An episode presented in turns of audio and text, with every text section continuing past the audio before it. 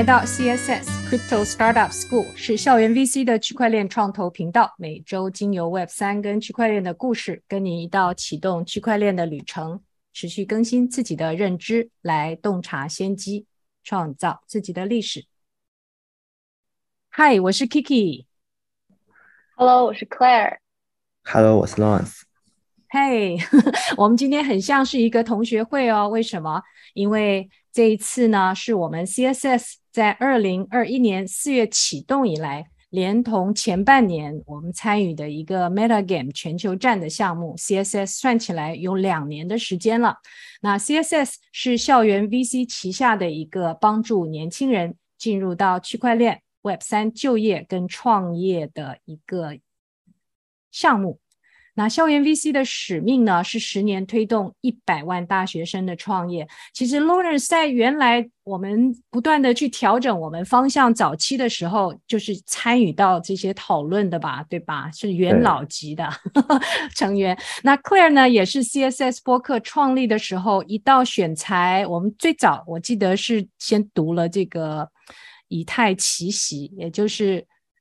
我们叫做以太坊的《水浒外传》这这个读书会开始的啊，然后我们就一路选材、翻译，然后录制。所以今天这两位呢都是 OG，那今天更像是一个 CSS 的 OG 同乐会耶。今天呢，我们想从四个啊要点来谈谈啊，那待会我们的故事就交给 Claire 跟 Loners 了。首先是 Claire 跟 Loners 他们从学校一直到目前的项目任务的经历啊。啊，他们待会故事都很精彩。那另外呢，我们也想请两位分别介绍现在目前参与的项目或是团队啊，比如说练捕手，这个也很知名哦。另外一个是 The Defiant，也就是 CSS 其实一一开始的时候就很紧密的已在追踪的伙伴，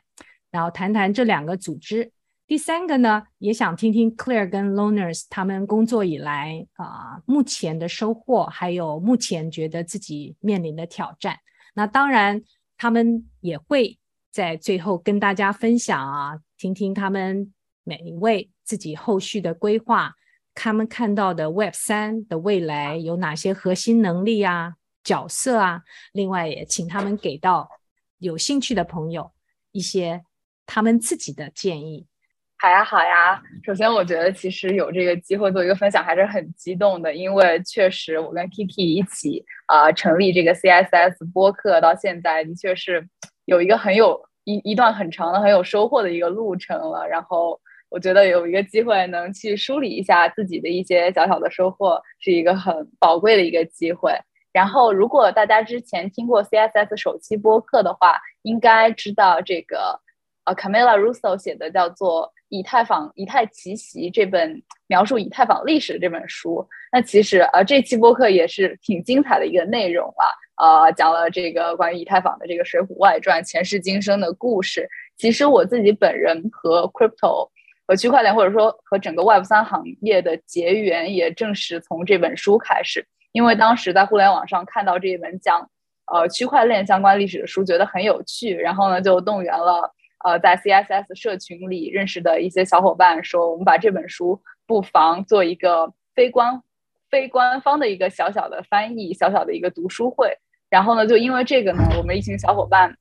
对区块链都产生了嗯挺大的一个兴趣。然后呢，后来之后我在呃美国念书之后呢，也嗯在通过就是很多线下活动或者说。呃，线上的一些 community 等等各种方式，结识了在这个圈子里的更多伙伴。我记得当时，比如说参与了在呃北美最大的区块链马拉松，叫做 ETHDenver 的活动，认识了很多行业内的创创造者、创业者和投资者。然后呢，当然也去了前不久的在 Austin 的 Consensus，然后还在线下当时跟 Kiki 一起呃线下见面了一下。对，还做了室友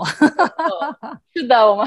很奇妙的一段经历，在德州一起住了一个很神奇的一个树屋，对，然后算是感受了一感受了很多区块链这个圈子真正的氛围吧，因为在这样的活动里呢，你会见到那些平时你只能在 Discord 里看到的一个小小的头像，比如说一个 CryptoPunk 给我一个或者一个无聊猿的头像，你感受不到真实的人。但在线下，大家都背着一个包，然后嗯，拿着一杯饮料，互相的交谈自己在做什么，为什么热爱这个行业。那那样的机会是给了我一个真正对于这个行业的一种体验和震撼的感觉吧。我当时就觉得这是一个。充满了 Gen Z，充满了年轻人，充满了活力的一个圈子。我想要在这里探索更多，所以呢，这又回到了为什么我会现在在 Defiant 做实习。这个暑假的这个 intern 是因为、呃，我通过这些活动积累了很多的兴趣，积累一些 connection。然后呢，我继续嗯制作了更多区块链相关的播客。然后呢，我我通过这个跟呃。刚刚说的《以太奇迹》这本书的作者 Camilla Cami 呃，在网络上建立了联系，我们会交流一些，嗯，我现在做的事情，然后 Defiant 做的内容，然后我们有什么的交叉点。然后我有一天就问他说：“Cami，你们的 Defiant 还在招人吗？”他说：“OK，你来吧，你想写新闻吗？”然后我说：“我不是新闻专业的，但是我对这个很有兴趣。”然后我们就通过邮件这一来一回，直接确定了这份 offer。所以说，还是跟传统的行业挺不一样的，就。可能说有有有缘分的成分吧，然后我这个暑假就来到了 Defiant，对，所以我觉得还是一个很因缘巧合，但是也很有趣的一个经历。就是啊，其实 Claire 目前其实还在学校念书呢。呃，对对对，我们最近几集播客呃全部是 Z，然后全部又零零后，我们下一集还有一个 Under Twenty，所以很好玩。Wow. 他要去谈这个大理的街区，也就是这一次在。Web 三在在国内的一个大的聚会活动，八月份的活动，就好可惜啊！对，好可惜的意思是说，我希望我在那里。那 Loner 呢？你的故事没关系，我到时候可以给你们分享那边的活动。哎，那你帮我们直播好了，Loner。可以，可以。好好好，任务交给你。哇，刚刚 Claire 的故事还蛮精彩。嗯、你知道，除了学生之外，还可以做这么多的事情。所以 Loner 呢？那你的故事如何？对我，我也是。在学生时代就接触了区块链。其实我在一三一四年就听说过比特币，但是我是到了一七年那会参加一个学校的比赛，然后里面有一个类似于区块链方向的一个题目，然后我们当时报名参赛之后，那个寒假老师就给我们往我们的那个比赛群里面发了一些比特币啊、莱特币、以太坊的白皮书。但是当时那个寒假，我们都没有在群里回复，因为可能也没有好好看，然后也看不懂。但是那个之后，我们就，呃，我就开始有关注区块链的方向。一八年那会有一些 EOS 的游戏还蛮火的，我自己也玩了一些。但后面，呃，很多游戏都慢慢的就没人玩了，我我我也我也没有参与。直到了二零年，呃。又是一款这个区块链卡牌游戏，然后我当时体验发现，呃，游戏的画风啊，还有数值设计，其实已经做得很棒了。然后可能跟传统游戏的区别就是说，它里面消耗的就是一些呃虚拟货币。然后我在那款游戏其实排名还蛮好的。当时我就在做我的这个职业规划的时候，我就在想。好像这个互联网已经没有太多这种年轻人的机会了。我我自己也感觉可能，呃，新能源啊，然后这个芯片可能也是一个大机会，但感觉适合那些很有经验的一些人，不太适合，呃，我这种新人。所以我自己就在毕业那会，其实凭借着我，呃，最开始的那个产品的一些经验，去到一个互联网公司。但当时每天在上班的时候，我就每天都在想啊，我这个这个链游，我当时还在玩那款链游嘛，因为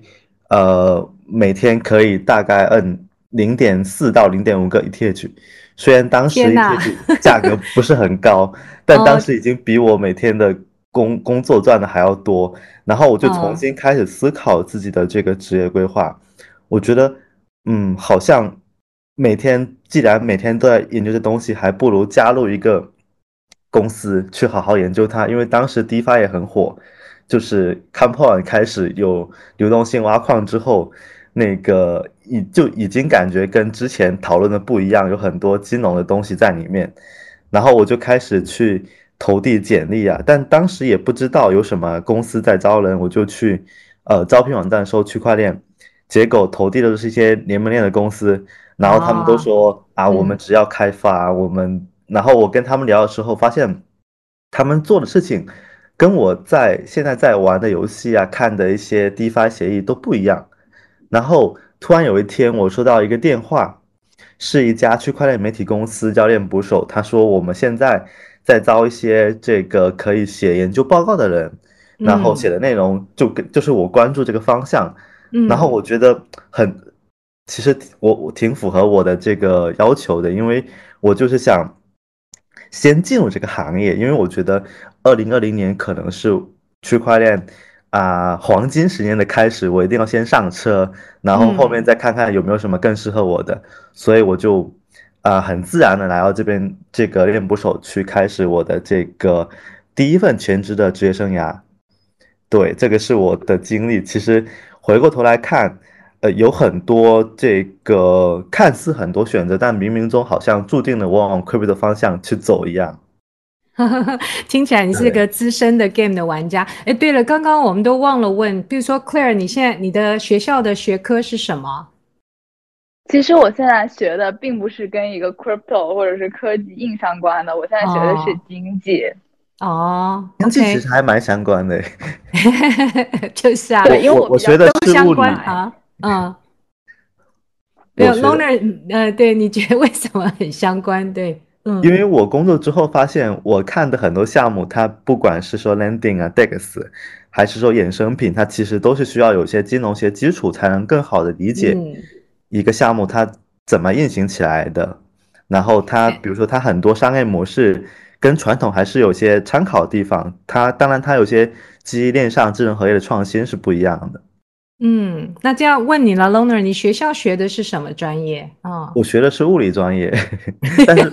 物物理专业的好处是让我那才真的没关系是吗？还是怎么样？我觉得它对一些这个数学模型是可能有点帮助的。哦，那 Loner 你是你毕业了吗？什么时候毕业？我是二零年毕业，嗯，也就是说我从二零年毕业到现在工作两年整了。嗯，对。那 Claire 什么时候要毕业呢？呃、嗯，我是明年的这个时候。嗯，所以现在是升大四。嗯，其实都很有，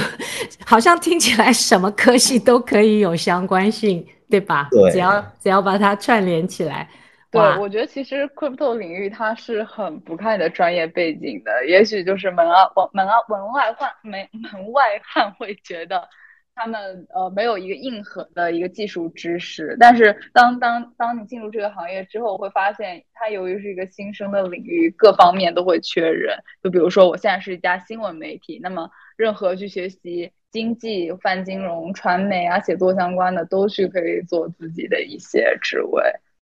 所以看看个人不不同不断的吸收的积累还更重要啊。其实到现在我们就想各位介绍一下，比如说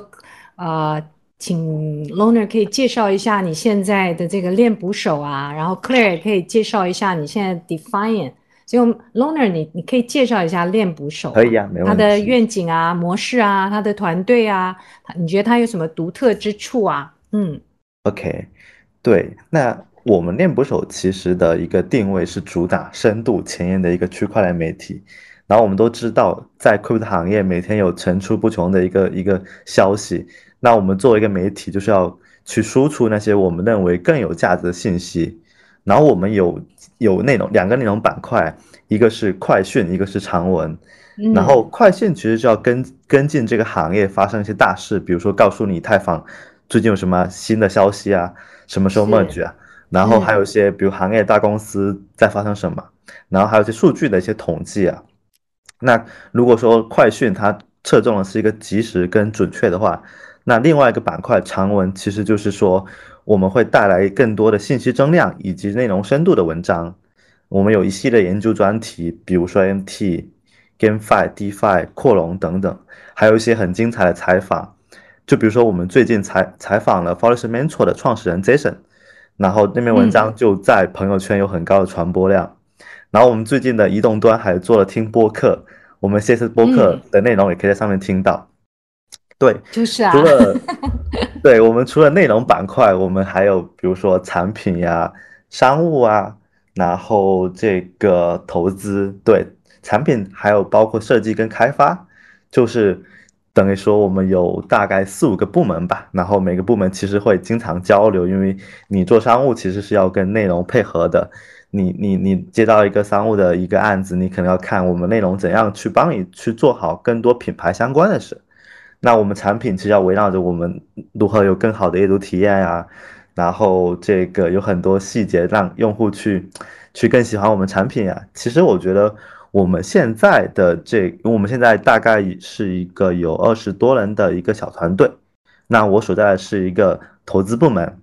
嗯，对，我们投资部门就是说去找到那些早期的还在募集资金的一个公司，然后我们去评判它是不是我们投资的一个一个阶段或标的。嗯，所以有运营、产品设计、商务开发、投资，对，这样的几个不同的，应该说是角角色吧。所以你是在投资、嗯、是吗？嗯，是我在负责投资这些这个板块。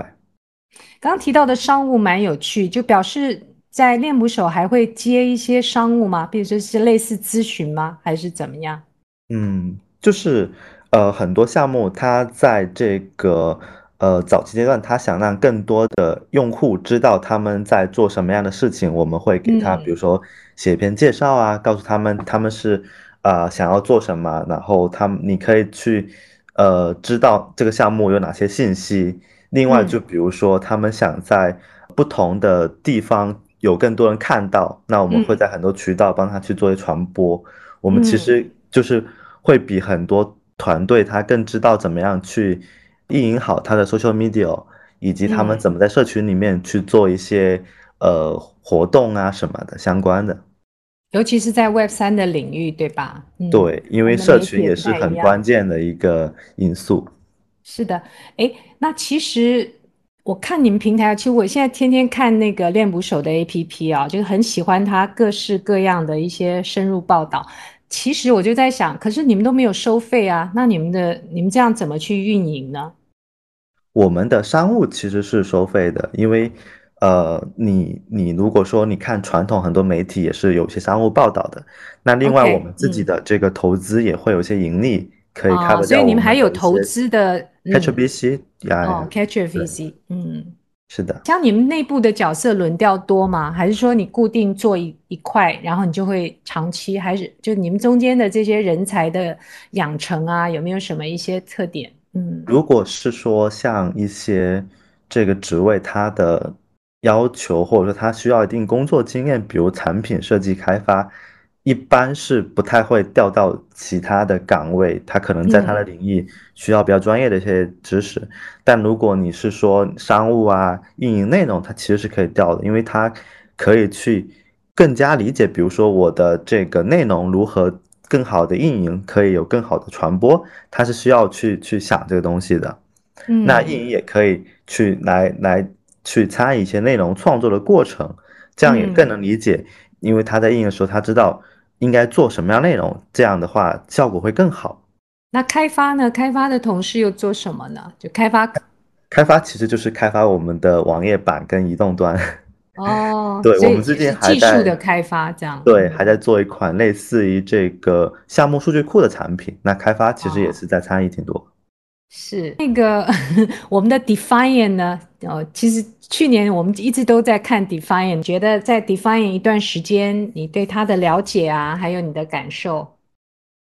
是我首先简单介绍一下 Defiant 吧，不知道有没有一些听众朋友已经注意到 Defiant 它这个名字的含义，其实它。就是取自 DeFi，也就是呃去中心化金融，加上 Defiant 这个词本身含义叛逆者合起来的一个词语，其实也很反映 Defiant 作为一家专注于区块链的新闻媒体，它这种性质啊，就是它很 crypto native，它很有区块链本身这种小小圈子的调性，然后呢，它很有反叛精神，也就是说和传统的商业和新闻媒体。它的风格、它的定位都是有所不同，所以 Defy 的名字是这样的由来。然后呢，它也是一家 Web 三的新闻媒体。然后我在里面担任的呢是暑期的这个新闻记者实习生的身份，平时呢既会写一些 DeFi Web 三领域的重大新闻，也会写一些有关教育类类的内容，比如说嗯一些 Crypto 的术语如何理解。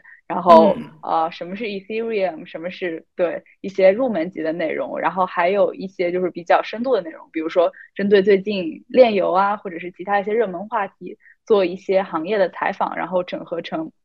一个叫做深度报报道的东西。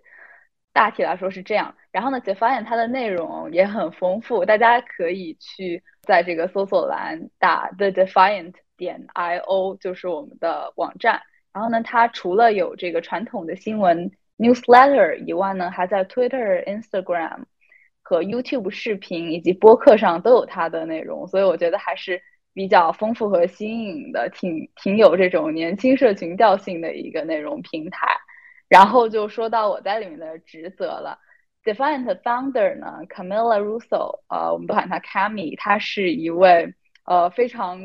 厉害的一位女创业家，她之前。是在南美的 Bloomberg，后来呢去了纽约，然后他从很早开始就关注着 crypto 相关的内容。后来呢，他在 Bloomberg 工作了很多年之后呢，出来创业，因为他觉得 DeFi Web 三是呃未来的一个趋势，所以说他抱着这样一颗叛逆创立创业的心，建立了 Defiant 之后呢，有了我们现在的新闻媒体写作、运营还有开发等等的这样的一个团队。然后呢，我们的同事也是非常多元化的，整个团队都很有 Web 三的这种调性啊。像我们的写作团队里，除了我，我来自中国，现在在波士顿，还有来自、呃、南美的同事，还有在英国的、迪拜的、卡塔尔的。然后呢，同事的组成从年龄到身份都是很多元，有的像我一样是 part time，有的人是呃在学校商学院辍学出来。然后成为了数字游民很多年之后呢，然后决定来到这里当一个兼职的作者。然后呢，更有意思的是，我们的这个新闻团队，我们的新闻总负责人 Head of News，他竟然是一个匿名的人，他是一个 来自于迪拜，现在在加拿大的一位呃，我们的这个编辑 Head of News，他的名字叫做 YYC Trader，但是他在我们每次开会的时候，从来都不会打开摄像头。没有人知道他长得什么样，我们只知道他现在 是我们的这个 团队的一员，每天都跟我们在交流，在一起工作，但是我们却看不见他的真实的身份，所以说还是很神奇的一个团队。嗯、当然了，还有其他一些和我年龄相仿的同学，有一位是在 Twitter 上的 KOL，我经常看他写的文章，看他数字游民的经历，所以说我觉得。不仅仅是呃，这个工作不仅仅是自己去独立的写东西，更多是跟一个这样多元的、非常丰富的一个团队去交流、去互相学习，甚至摩擦的一个过程，非常的吸引我。这个其实也是一个意外之喜啊，因为我在之前并没有想象过自己会 remote 工作，跟来自世界各地的人就在一个小小的电脑屏幕里会碰撞出这么多的火花。挺有意思哦，他除了不开摄像头，不用变音吧？没有到那个地步。没有，他会有迪拜口音，嗯、让人觉得他非常的神秘。嗯、但他写的东西很精彩。哦，其实你们的那个几个同事的 Twitter 可以跟大家分享一下，当有兴趣追寻这个职业的同这个听友们也可以拓展他们这个在网上认识的人呢。不过。就到目前为止，你觉得 Defiant 它的组织的或是团队的构成大概是怎么样的？其实我觉得跟其他的呃 crypto 的 startup 是类似的，但是它会在内容部分有有更多的人，比如说我们写作团队，因为 Cami 他自己是一个很专业的商业记者出身，所以他对内容方面要求质量非常的高。我们写作是一个重头，然后我们的编辑也是 Bloomberg 非常资深的二十年的记者。除了内容之外呢，我们还有一些呃金就是金 crypto 的数据终端的产品，便于大家去绘图和收集数据。然后除此之外呢，还有开发，然后还有视频是一个单独的一个部门，对，大概是这样。然后还有社群的运营，这个在 Web 三领域也是一个很嗯，我理解的是一个很重要的、很核心的一个环节。嗯，听起来好像又很神秘，又很激动，又 有有趣，很多专业的人士聚集在一起的一种组织形态。哎，哎，我还想问可乐，哎、啊，就是因为那个我们的这个工作方式，就是我们可能还蛮多是需要你在公司里面去工作，那你们是很多是可以 remote，你可以分享一下，就是说你 remote 跟做工作的这种体验的不一样，没接受它会不会影响你的正常的工作效率呢？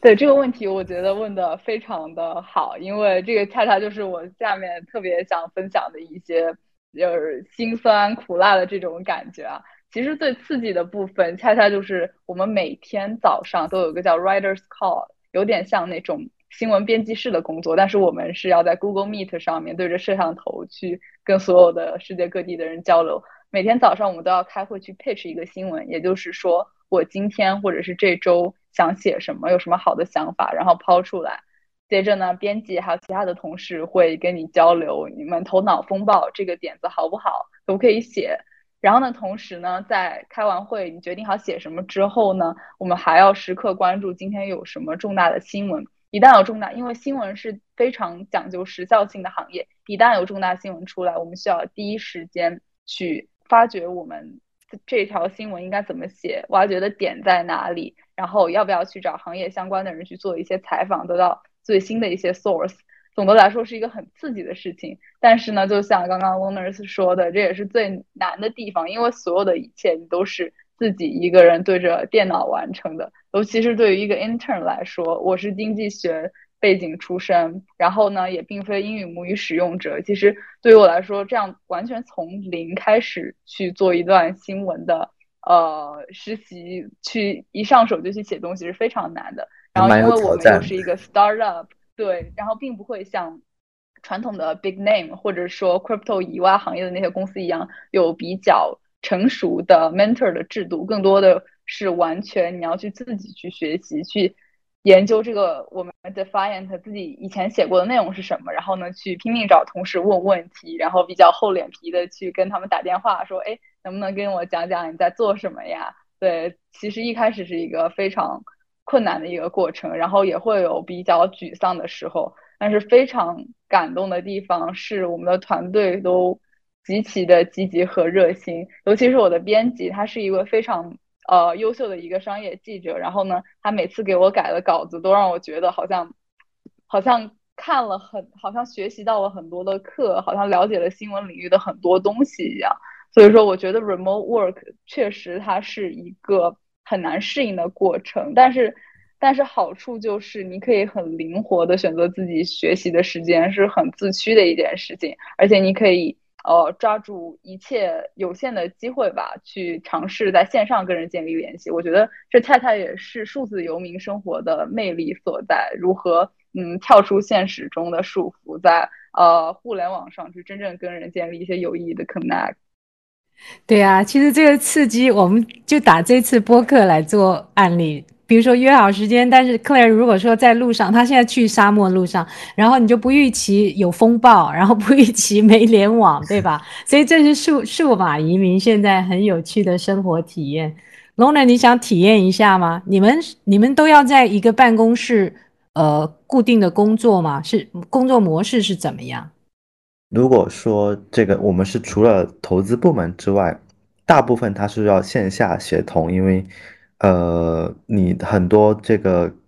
这个就是那种一开始的新人进来，其实需要旁边有人，然后带着他去一步步认识这个行业这个过程，然后在线下我们觉得是比较高效相对的。我们也在逐步探索这种 remote 的这种工作的氛围，因为我们现在投资其实有在这个其他国家的这个小伙伴，他就跟我们一起远程。我现在也是我们。这个不在一个城市，但是我们比如说开这个周会、投委会，我们都是用这个呃呃做嘛 Google Meeting 一起开，我觉得也没什么问题，其实。嗯，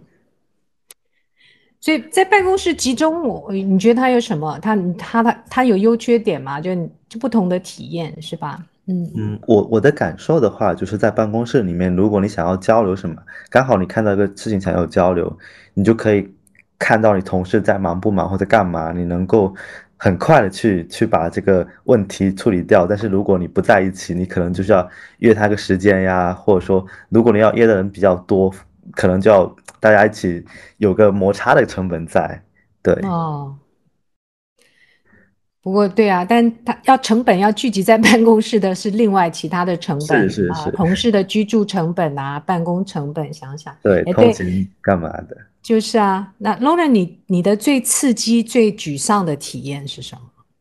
对，我最刺激跟最沮丧，我其实分享我两个投资案例啊。我最刺激的其实是在我去年有在一个招聘信息上看到有一个 Layer Two 的团队在招募开发者。然后我还蛮关注这个方向的，然后我当时就抱着很好奇的态度去看看这个团队在干嘛，去搜寻这个团队 Twitter，然后进入他们的这个 Telegram 的群里面去跟他们聊，然后他们说会在近期参加一个 Rust 开发者活动，刚好就在我所在的城市，然后我就跟他们当面去聊，因为当时的这个这个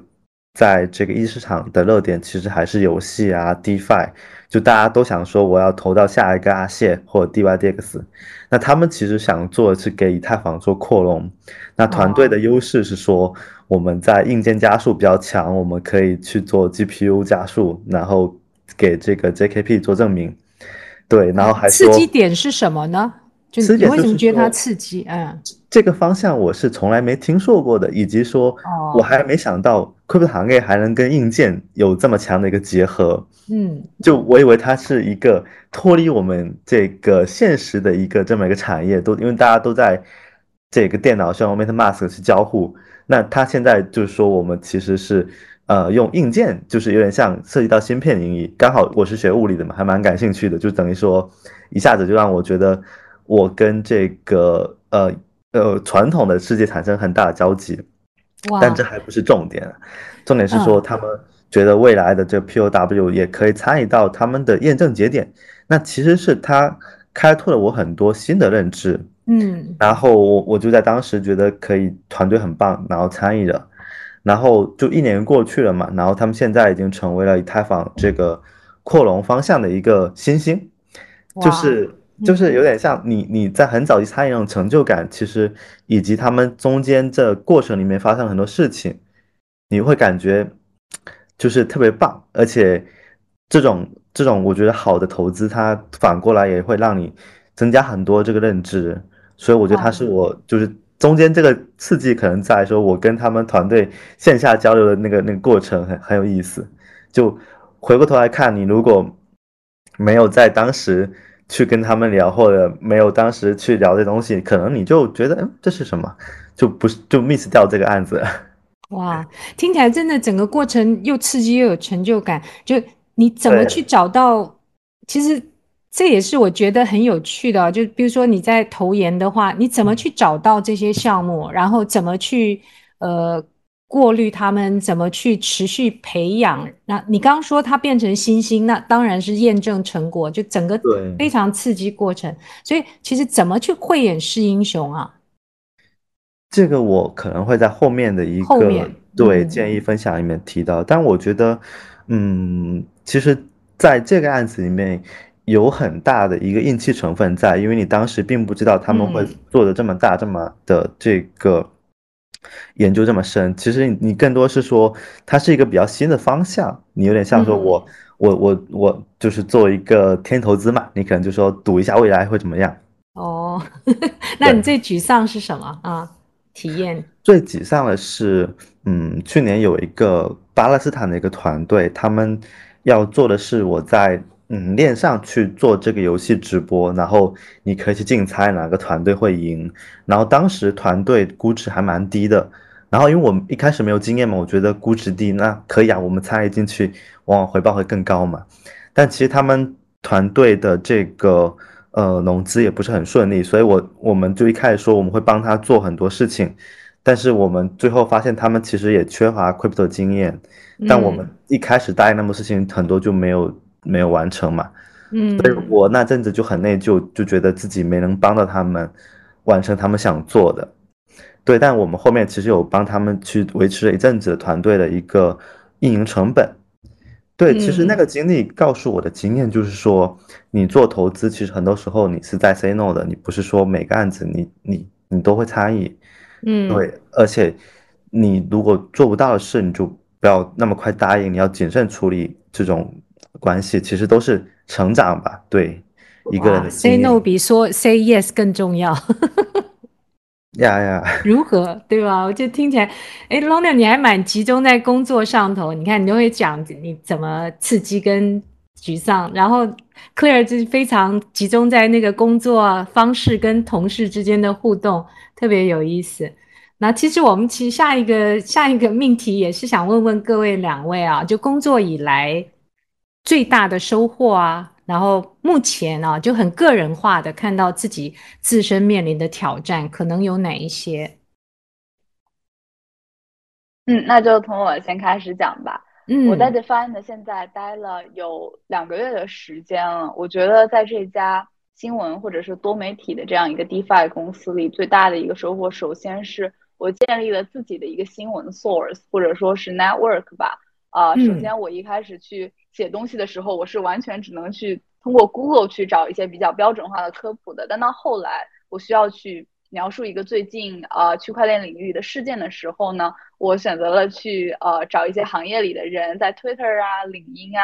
或者是呃通过邮件的方式去直接跟他们联系。我会抛一些我的问题，嗯、跟他们介绍自己，我是一个呃进入这个行业的记者。然后这些是我写的东西，我觉得你对这个行业的见解我很欣赏，我想跟你聊一聊。就这样通过一点一点的积累，从很海投式的这种呃冷邮件之后呢，我慢慢去收获了一些回应，这些回应越来越多，然后呢，我得到了更多有价值的一手的高质量的这种资讯之后呢，我写的文章也越来越丰满，而且呢，通过这样呃新闻的连接。我结识的这些 connection 呢，他们也会在其他很多方面让我学到东西。比如我在跟他们去约采访、线上采访的时候呢，可以问他们很多行业相关的，或者是我自己很好奇的问题，然后就以这种非常一手、很立体的方式呢，去对呃 crypto 有了更直观的理解。我觉得这是一个很激动人心的事情。怎么样在一个短时间内去和一个素不相识的人建立 connection？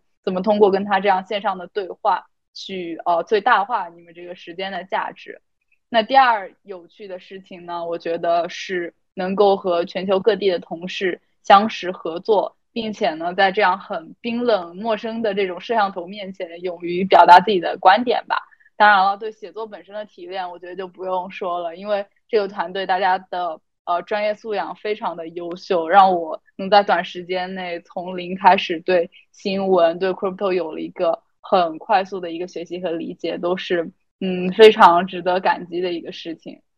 哇，太棒了，太棒了！记得我们在德州碰到的时候，我问你，你说 Claire，你说哎，没有人告诉我要干嘛，进去全部要靠自己，对，崩溃的状态。那现在变得很知道自己要干嘛，而且是自己发发这个探寻出来啊，真太厉害了。对，因为团队也很有爱，我觉得我会记一个 grateful card，然后呢，每一天让我有成就感的工作里一些小小的开心的事情，比如说同事的鼓励。我第一次写完一篇文章的时候，我当时大家都在摄像头里呃给我鼓掌，都在恭喜我，然后我。觉得非常的感动，虽然觉得自己写的并不好，但是他们每一次，我从一开始写文章，他们每一篇都会给我鼓掌支持，说我写的好。然后我不会的时候，他们也会，所有全团队的人都给我提建议，就一点一点把我的信心给积累上来。哇，这个团队的文化好棒哦！有正向反馈。对，哎，Claire，因为有说法是说，在整个 Web 三，大家是开源这种理念嘛，然后又是去中心化，所以整个整个就是参与的人呢都是很分享的啊。那你听起来，你现在是不是有同样的感受？对，就你碰到的人，大家都很愿意哈。是的，就可以说是很超出我一开始的一个。料想吧，我一开始以为我只是每天闷头写东西，但是我发现大家其实视角是很广阔的，每个人除了写作之外，都有自己一片小天地。比如说我的呃同事，他有的是一个，他是学英语出身的，然后他平时很喜欢写诗歌和小说，他自己的博客有另一番天地，然后呢，也可以跟他去交流自己现在做的事情。每个人都有很独特的一个背景，而且大家没有一个很职级的划分，比如说。无论是编辑还是我们的 founder，大家在开会聊天的时候说话都是一个比较随意的一个状态，并没有说是我要求你，而是更多是我们选择在同一个事情上面一起合作的感觉。这样子哦，其实到了亚洲，我也听到很多，比如说在 在我周边，我们大家说华人吧。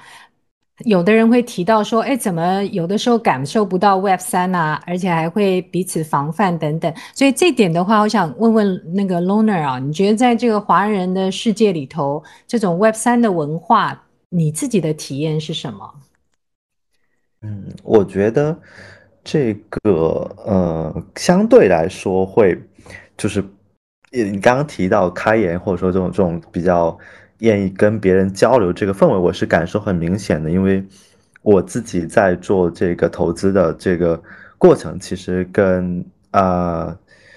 嗯，跟刚你要去，比如说采访别人，其实很像，因为我们都是要去找别人去聊嘛。那他其实会很愿意跟你去这个呃分享，并不是说因为他要拿你的嗯拿你的钱，而是说他很想让别人知道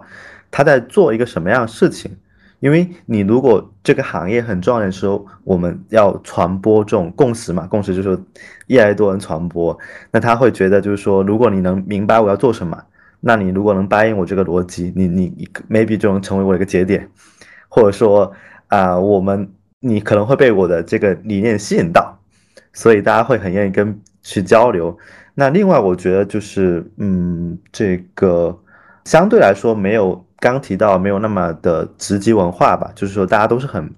就是嗯平等的交流讨论，这个也是个很好的一个氛围，对。所以在练捕手也是这样的一个氛围。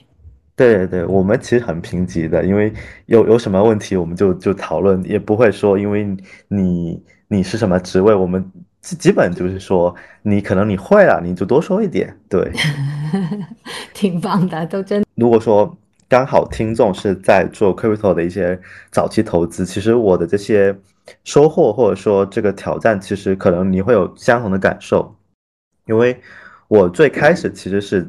要去输出研报的嘛，那其实我的收获就是说，我们的这个主编会告诉我，一篇研报它应该包含哪些部分呢？然后它的创作一些标准，其实是如何让。这个读者能通过你的这个研报去理解这个项目在做什么事情，因为我以前可能就是理工科嘛，可能相关文字创作经验没那么多，但是通过这个工作，其实让我意识到，就是说，呃，一些这个不管是表达上的啊，还是说你的这个，呃呃，你需要哪覆盖的信息，这是第一点。然后，在我正式开始做投资工作之后，其实。一样的，我们知道要去哪里去联系到团队啊，比如说他们的推特，如果说可以聊，就可以直接问，或者通过一些中间人联系啊，或者通过这个他们在一些社交媒媒体的一些这个呃，就 Discord、Telegram 都是一个很好渠道。嗯、那你怎么去找到你适合你们的标的，以及你如何筛选项目？项目的评判的标准，这都是我在工作里面得到的。那比如说，那这个这个过程，Loner，你刚听起来是说有同事，就是有 mentor 的，对吧？组织里头会有人带你。有，对，会一开始你如果说，呃，因为他 mentor 他可能有更多行业资源，他比如说你想这个像创始人的朋友，或者说他之前投过的这他的就是有认识投过这个项目的机构，那我们想跟他聊会更快一点。哦，所以听起来就是练捕手里头，假设你加入呃投研团队是个新手，然后为你安排这样的这些 mentoring 的过程，是不是？是的，是的，是的，会让你更顺利的去嗯一步一步，因为你如果说这个你自己想要联系，可能会有点困难，但是在经过一段时间之后，你可能慢慢也知道。怎么样是一个比较好的、适合你的方式去联系这这个创始人或他们团队成员？哎，所以在你的环境里头，你有没有机会像刚 Claire 描述的，就你自己就去开门，然后自己写推荐函，自己去找，有有类似吗？或者是说在，在在呃，我们说所谓的东方文化里头，大家比较不 buy in 这一套啊，实实际状况是怎么样？嗯，大家会觉得东方人都比较含蓄，不敢去。去去那个主动 pitch，但是，呃，我们觉得就是，呃，线下就如果你参与一个或者线下活动，你发现大家其实都是很 open，愿意去跟你聊，所以你也不用太担心他们线上会怎么样，就大胆的去跟他介绍自己，比如说我在哪个机构，我在看什么方向，我比较喜欢你们这个项目，那你愿意聊聊吗？大家都是，如果说你觉得还可以，那就会可以开启一场对话。嗯，听起来是还是比较，我我说的比较其实是可能跟原来的那种 Web 二世界，因为 Web 二世界是中心化嘛，它有一些主权性啊，所以它有些东西不愿意分享等等。这些 Web 三的话似乎是开放很多。我我理解应该是说 Web 2它可能有很多他们的独家秘籍、商业模式啊，或者说一些方法论，这个方面吗？还是说？啊、呃，整体文化，比如说，呃，比如说很多这个呃华文的社群啊，它的进去久一点，就大家各自在发放自己的故事跟推销，对，就真正的那种知识的分享氛围就逐渐逐渐淡下来。我不晓得你你经历的这些 Web Three 社群有没有类似的这种？嗯，其实还是说你选社群，其实嗯，要看这个社群是。为什么目的而建立的？如果你只是一个分享，那来的人他可能有有有有不同的这个，可能不是很精精准的用户，他可能有就是关注这个方向而已，嗯、所以他后面这些人本来就不一定能交的特别好。对，他可能在那个那个活动期间会有些交流，但后面慢慢就维系起来成本比较高。但如果你的社群可能就是我们就围绕着某个项目，或者说就是这个项目的社群，那他可能就是。大概率或多或少讨论会以他这个为中心去讨论，那至于说，呃，能不能可以长期去维系这种高知识的分享，其实我觉得还挺难的，因为大家都会喜欢去聊得轻松愉快的，如果都是很严谨的分享，啊，看着会很累。对呀，所以我在想说，会不会就这还是真正在社群建设的时候，这个开创人的一些理念？那你觉得挑战呢？嗯、你觉得？挑战当下，嗯，我觉得是因为我可能刚在这个行业经历了第一次牛熊，就是我们行业叫，呃呃熊市牛市的这个这个东西，我其实没有有一个很大的一个把握，就知道未来会怎么样。这种当然，这个不仅是新人，很多从业者久经沙场，他们也没法很确定。另外，就是说我的母语也不是英文，所以跟。一些 native 的一些创业者去交流的时候，就会觉得有点吃亏，他们没有很好的去理解我想表达的东西。那以及就是说，我们的这个基金其实还是比较一个新的一个基金，在品牌跟影响力其实还没有那么大情况下，我们怎么去说服让他觉得我们是一个相对比较专业的团队，然后也能知道我们能提供一些服务，这个是我们要做的一些呃说服工作。另外就是我们要 尽量让自己去覆盖到更多的资源，能帮到他们。这个是我们目前在储备的，也是我认为的挑战之一。哎，那 Claire 不是英语专业啊，这个你 可以去好好问他怎么弄。可以啊，而且他在这个呃国外读书的话，会就天然有那个很好的语言环境嘛，每天都要交流。哦，也给其实上很多英文的社群也是可以给，也是一样嘛。反正大家都是在线上，谁也不知道谁在哪里。对，对，对，是的。嗯，好啊。那我们进入下一趴。啊，对啊，我们来看看这个。今天最后也很想听听两位的未来规划。然后两位看到在 Web 三啊有一些重要的能力啊、角色或者是趋势，然后给到希望或者是有兴趣进到 Web 三世界的听友们一些自己的小 Tips。嗯。嗯，其实对我来说的话，我并没有一个非常远期或者是一个很具体的一个规划，我更多是从我目前做的事情出发。我现在是一个做内容输出、做一个内容传达的一个记者。我未来其实挺希望，呃，在这一个方面继续的坚持下去的。不一定是要去做全职的记者，但是我会觉得，去通过和人对话，和 crypto 领域的专家或者行业的 builder、investor 们去对话，然后。把他们的想法一起整合起来，然后呈现给无论是国内还是国外的大家，都是一个嗯很有价值的一个事情，而且对自己的提升也很大。然后呢，另外一点就是我未来肯定是想去参与到 build 参与 build 的一些呃更加实际的一些项目里面去的。呃，当然了，现在大家都知道是一个熊市的一个阶段，而且呢，我们不好说这个 market 的 bottom 在哪里。但是如果我们去观望之前的熊市，我们会发现，其实很多现在 crypto 的呃有很大名气的一些项目都是诞生于熊市。就比如说像 OpenSea，它其实算是一个一八年熊市的一个产物。MakerDAO 它在熊市中呃也也取得了很多的发展。然后包括像是 Uniswap，它也是经历了它整个体系都经历了这个上在上一轮中诞生，在上一轮轮中融资和成长的这种感觉。所以我觉得也许这是一个很好的一个沉淀的机会吧。可能